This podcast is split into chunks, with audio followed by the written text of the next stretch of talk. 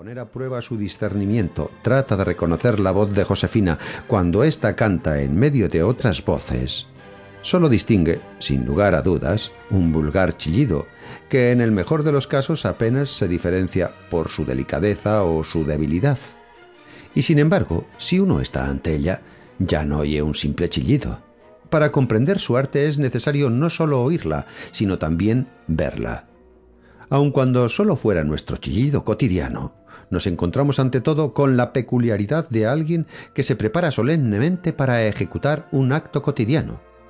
Cascar una nuez no es realmente un arte, y en consecuencia nadie se atrevería a congregar un auditorio para entretenerle cascando nueces. Pero si lo hace y logra su propósito, entonces ya no se trata meramente de cascar nueces, o tal vez se trate meramente de cascar nueces, pero entonces descubrimos que nos hemos despreocupado totalmente de dicho arte porque lo dominábamos demasiado y este nuevo cascador de nueces nos muestra por primera vez la esencia real del arte, al punto que podría convenirle, para un mayor efecto, ser un poco menos hábil en cascar nueces que la mayoría de nosotros. Tal vez acontece lo mismo con el canto de Josefina admiramos en ella lo que no admiramos en nosotros. Por otra parte, ella está en este sentido totalmente de acuerdo con nosotros. Yo me hallaba presente una vez que alguien, como a menudo ocurre, se refirió al chillido popular, tan difundido, y en verdad se refirió muy tímidamente, pero para Josefina era más que suficiente. No he visto nunca una sonrisa tan sarcástica y arrogante como la que en ese momento ella que es la personificación de la perfecta delicadeza y hasta se destaca por su delicadeza entre nuestro pueblo, tan rico en finos tipos femeninos, llegó a parecer en ese instante francamente vulgar. Pero su gran sensibilidad le permitió darse cuenta y se dominó. De todos modos, niega toda relación entre su arte y el chillido solo siente desprecio a los que son de opinión contraria y probablemente odio inconfesado. Esto no es simple vanidad, porque dichos opositores, entre los que en cierto modo me encuentro, no la admiran seguramente menos que la multitud. Pero Josefina no se conforma con la mera admiración, quiere ser admirada exactamente de la manera que ella percibe.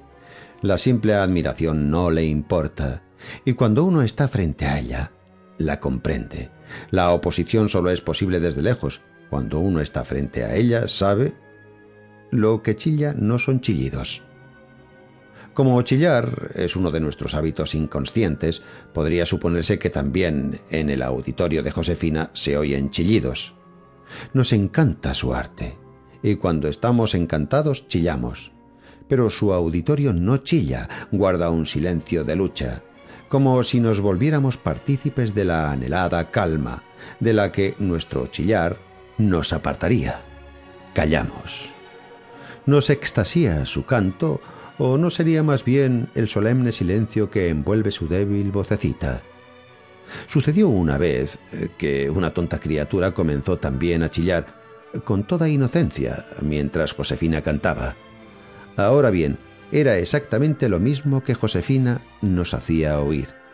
Frente a nosotros, sus chillidos cada vez más débiles a pesar de todos los ensayos. Y en medio del público, el chillido infantil e involuntario. Hubiera sido imposible señalar una diferencia. Y sin embargo, silbamos y siseamos inmediatamente a la intrusa, aunque en realidad era totalmente innecesario, porque ésta se habría retirado de todos modos, arrastrándose de terror y vergüenza, mientras Josefina lanzaba su chillido triunfal y en un completo éxtasis extendía los brazos y estiraba el cuello hasta más no poder. Por otra parte, siempre ocurre así. Cualquier pequeñez, cualquier contingencia, cualquier contrariedad, un crujido del piso, un rechinar de dientes, un defecto de la iluminación, le sirven de pretexto para realzar el efecto de su canto. Cree cantar, sin embargo, ante oídos sordos. Aprobación y aplausos no le faltan, pero sí verdadera comprensión, según ella. Y hace tiempo que se resignó a la incomprensión. Por eso le agradan tanto las interrupciones. Cualquier circunstancia exterior que se oponga a la pureza de su canto